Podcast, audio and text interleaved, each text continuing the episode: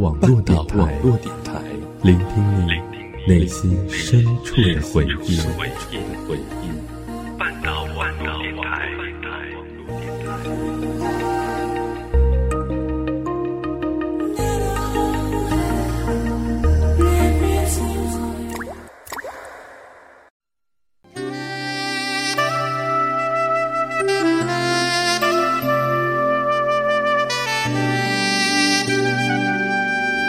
流光岁月，经典美文，欢迎走进半岛网络电台，品文轩。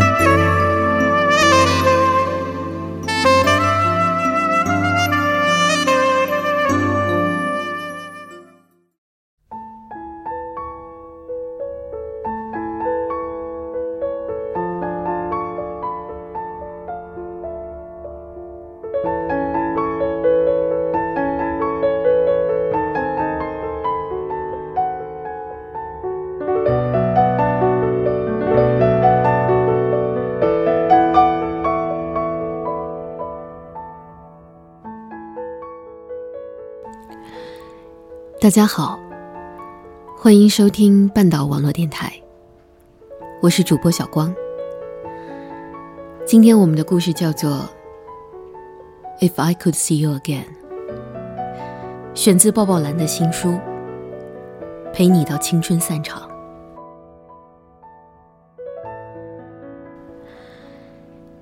严格意义上来说，罗让是我的第一个网友。那个时候我还在读高中，上网用 MSN 比用 QQ 多。那时，微博还没有兴起，比较流行的是玩部落格。我用的是 MSN Space，因为页面比新浪的好看很多。那时候的我差不多把整个中学时的记忆都写在里面了，写满了我无病呻吟的牢骚。和正当青春时的迷茫，搭配上我用母亲给的三百万像素的小卡片机拍的天啊、云啊什么的，整体看上去很文艺。对，现在管这种叫小清新。后来微软将 Space 彻底关闭，我没能来得及保存那些文章，因此难过了很久。好像把自己的青春弄丢了一样。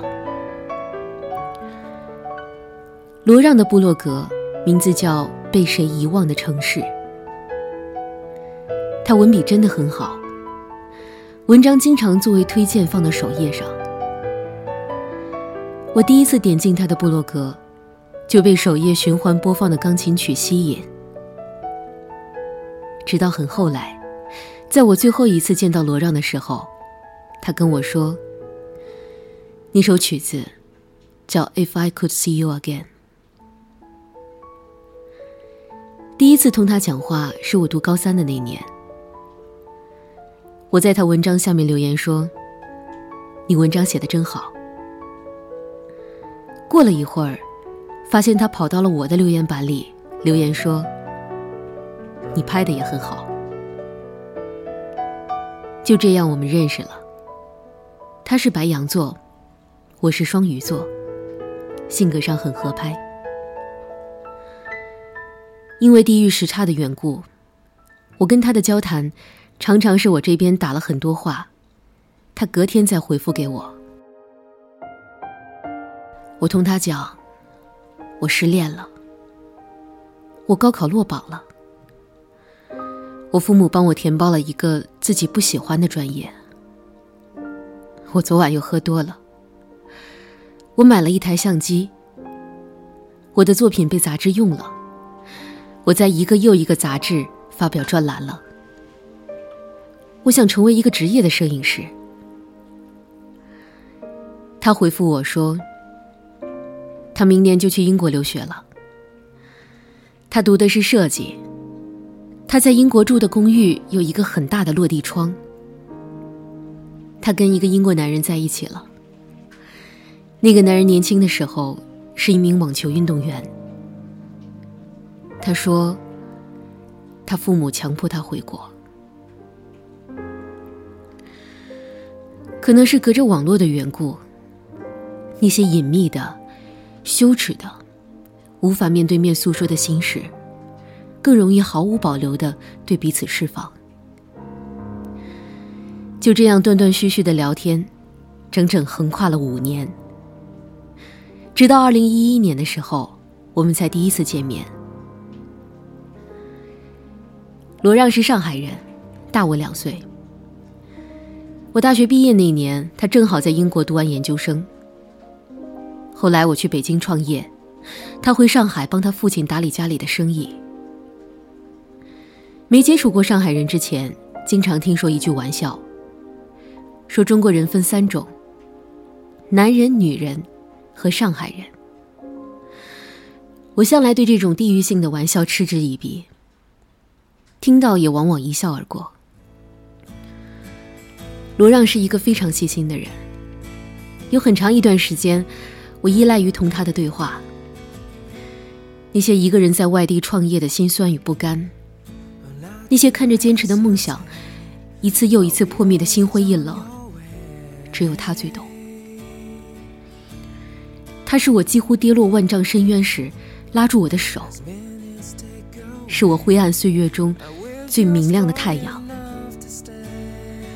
他知道我喜欢抽烟，逢年过节必送我一些好烟，都是一些外包装看起来很简单的烟，说是他爸朋友贿赂他的，是特供，市面上没有。每年过生日时，他的短信总是第一个到。我常常会有一种愿望，真希望，真希望他是我哥哥。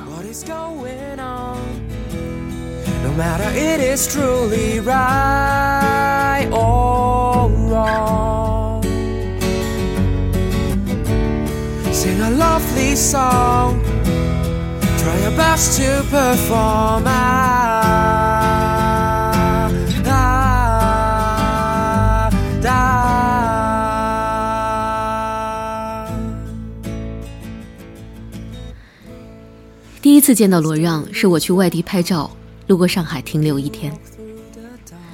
他站在新天地的十字路口等我，穿着很简单的白衬衫和亚麻色的休闲裤，长得真是帅啊！我还是第一次在生活中见到一个男人能把白衬衫穿得这么好看。可能我后来迷上搜集白衬衫，也是因为罗让吧，衣柜里差不多有三四十件了。我挺黑的，穿白色不好看。但每次试衣服的时候，总会想，这些衣服罗让穿起来会特别的好看。罗让的东北话讲的有模有样，说是在英国有个很要好的朋友就是东北人，私下里跟他聊天学的。其实我知道，他是为了见我特意练的，怕我尴尬。其实我那个时候因为长期在北京工作生活的原因，家乡话讲的已经不是那么溜了。北京腔搭配东北口音，典型的二椅子调调。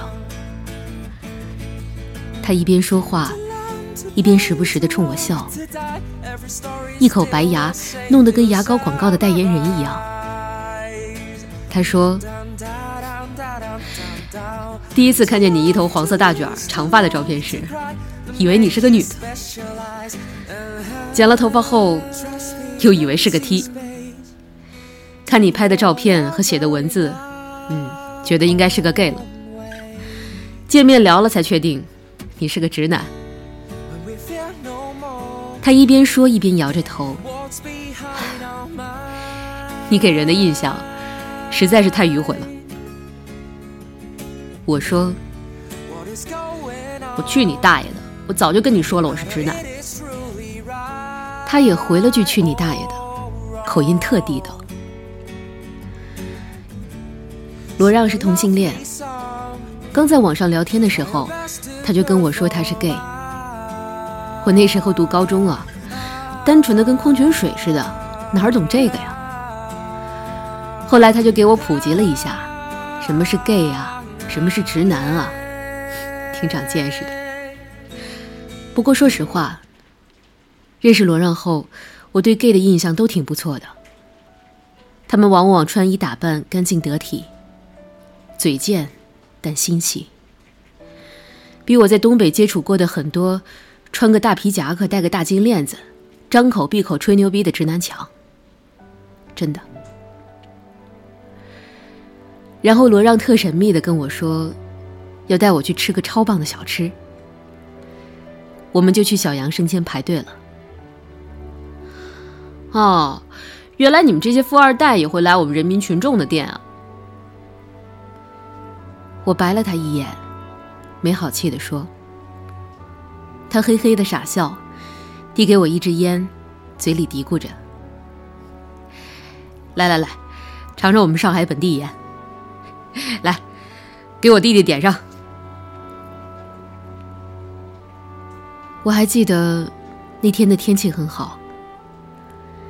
下午的阳光软绵绵的，落在他修整干净的头发上。他的发色微微泛黄，逆着光，很是好看。闲聊时，他会跟我提到他英国的男朋友，说他们在机场分别后就再没有联系过，但他还是常常会想起他。也跟我说了，他家里人知道他不喜欢女人这件事。可老人家嘛，传统观念太强，当然接受不了，一度以死相逼。他才不得不回国。他轻描淡写的说起这些时的语气太过平和，好像是在讲别人的事情一样无关痛痒，还不忘打趣说他已经参加了家里安排的几次相亲，有一个女生是某某集团的千金，很漂亮，很做作。一定是我的菜。听他讲这些，我真的有点难过。我知道他是心痛的，因为我了解他。但他说起这些时，分明是笑着的。后来，我在网上看到一句话，大概意思是说，微笑着去诉说一些难过的事，可能就没有那么心痛了。我想罗让当时一定就是这样的。再见到罗让，又整整过去了一年。我在北京的工作越来越忙，每天都会上网，但少有时间去跟朋友聊天。期间三不五时还会和他通通电话，还是像以前一样，聊着各自的近况。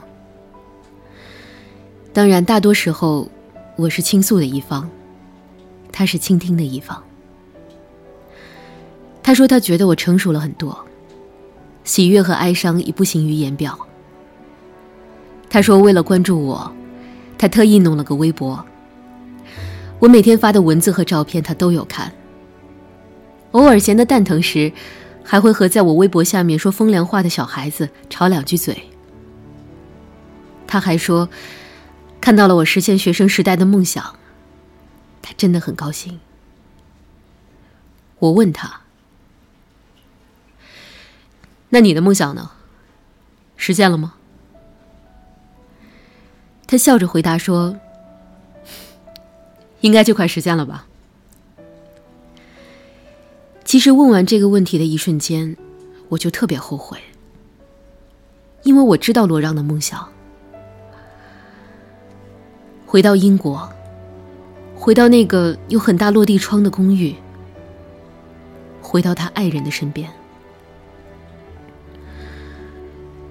罗让去机场接我，然后带我去静安寺旁边的一个酒店。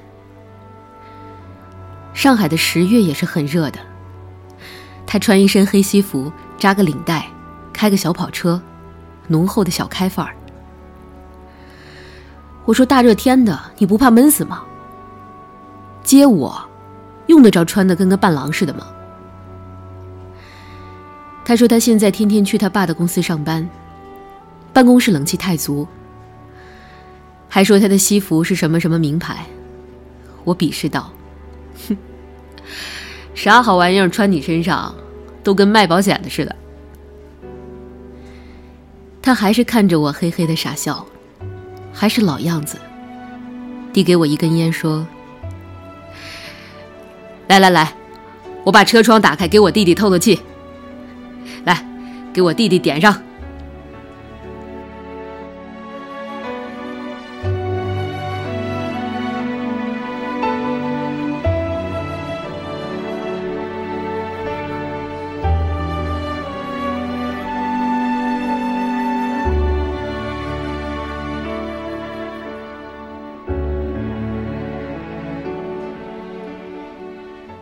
那天晚上，罗让说他心情不好，让我陪他喝一点酒。一提到喝酒，我还挺来精神的。其实我这人酒量一般，就是酒胆够足，连忙说：“好啊，好啊，走着走着。”罗让说：“我知道你们老家喝酒，都是按箱按瓶喝，没劲儿。”今天我们按街喝，这套路我还是第一次听说，挺新鲜。他说：“看到这条路了吗？我们就沿着这条路边走，走过一家便利店就进去，每人拿两罐啤酒，坐门口喝完了再走，直到这条路走到头。”我一琢磨，这主意挺浪漫的，连忙拍手赞同。白羊男就是有创意啊！上海的夜晚真是美啊，明晃晃的霓虹灯会亮一整晚。风吹过街道两旁的梧桐树时，叶子沙沙作响，声音格外的醉人。那天晚上，罗让话特别少，只是不停的抽烟。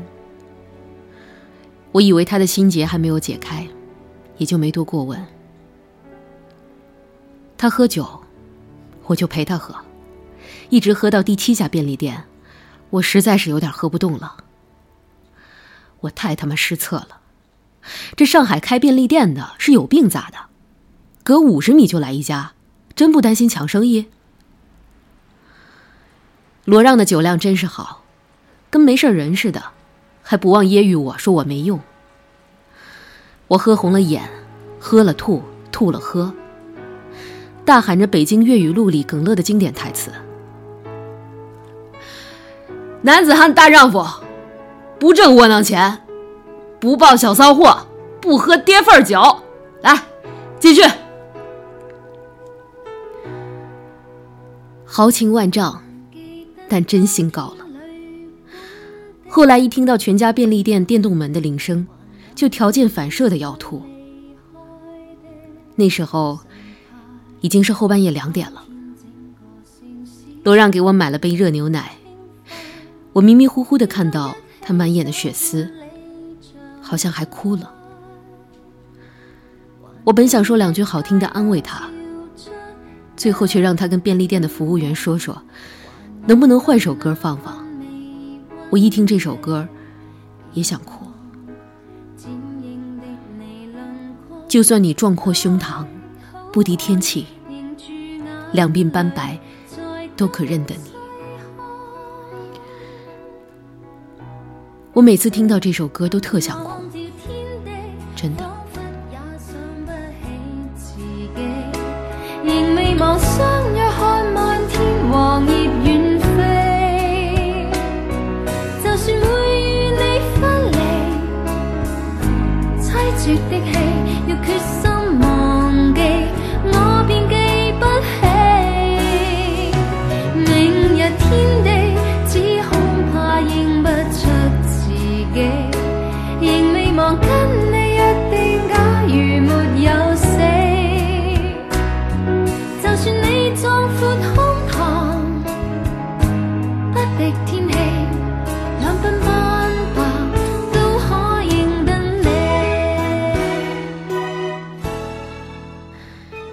最后一次接到罗让的电话，都快过春节了。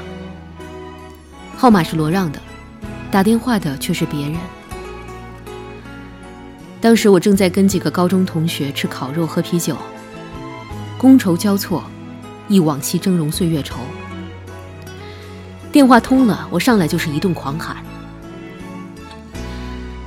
罗让，你他妈的一天天的没个动静，短信、微信都不回，是不是去死了？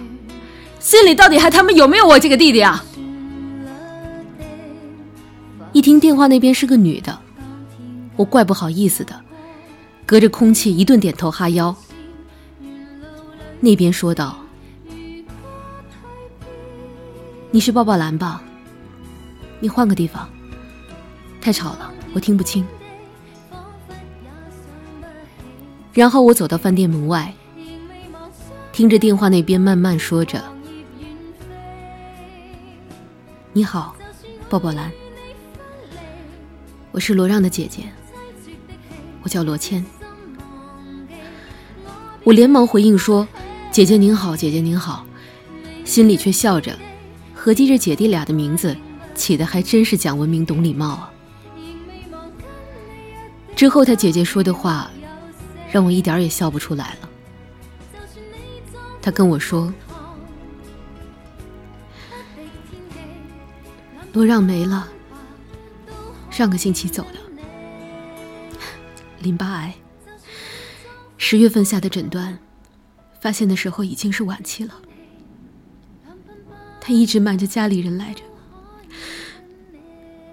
昨天下葬后，我翻他的电话簿。”发现你的备注名是“我最亲爱的弟弟”，我就想这个事儿还是要跟你说一下。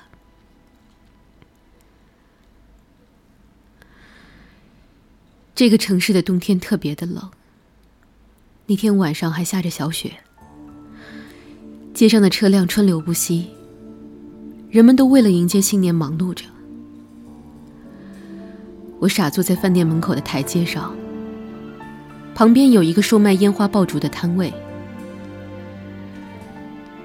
记得我跟罗让说过，东北过春节时是多么多么的接地气，有机会一定让他来沈阳过个年，尝尝正宗的猪肉炖粉条，再把我那些能喝酒的兄弟都叫上，喝个大醉后再去放鞭炮，放到嗨。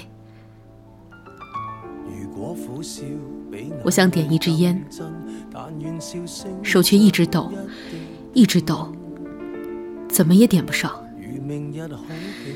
然后我分明听见了罗让的声音，真真切切。他在我耳边低喃着：“来，给我弟弟点上。”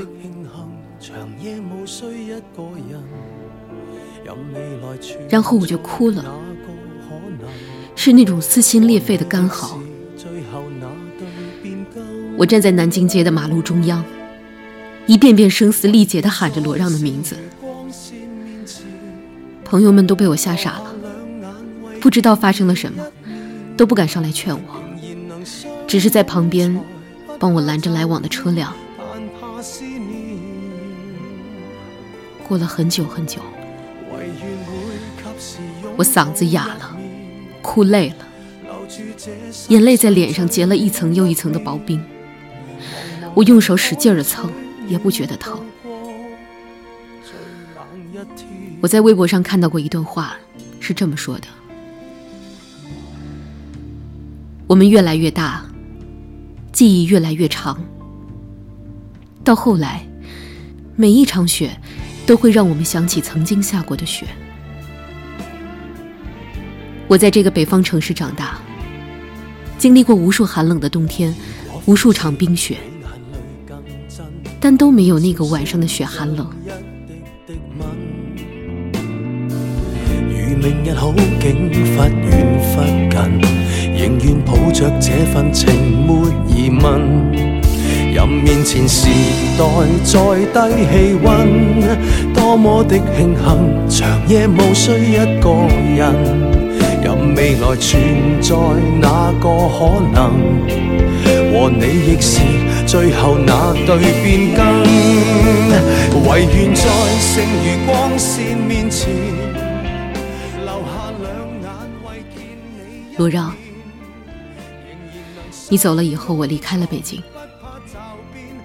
北京让我不快乐，你知道的。我回到这个寒冷的北方城市。这里冬天依旧会下很大的雪，以前的我很喜欢雪，但是现在每次下雪我都害怕，我都会躲在家里，因为我很怕想起那天晚上接到你姐姐电话后的感觉，好像是心里的太阳忽然不亮了，全世界所有的希望都变成绝望了，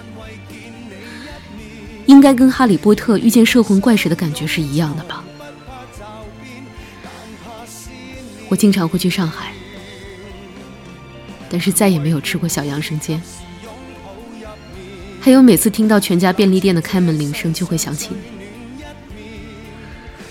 百威啤酒我也不喝了，也很怕再听到那首《If I Could See You Again》。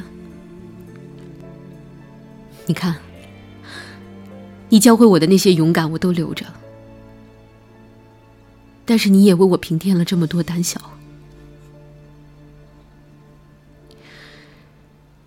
陆让，我很想你。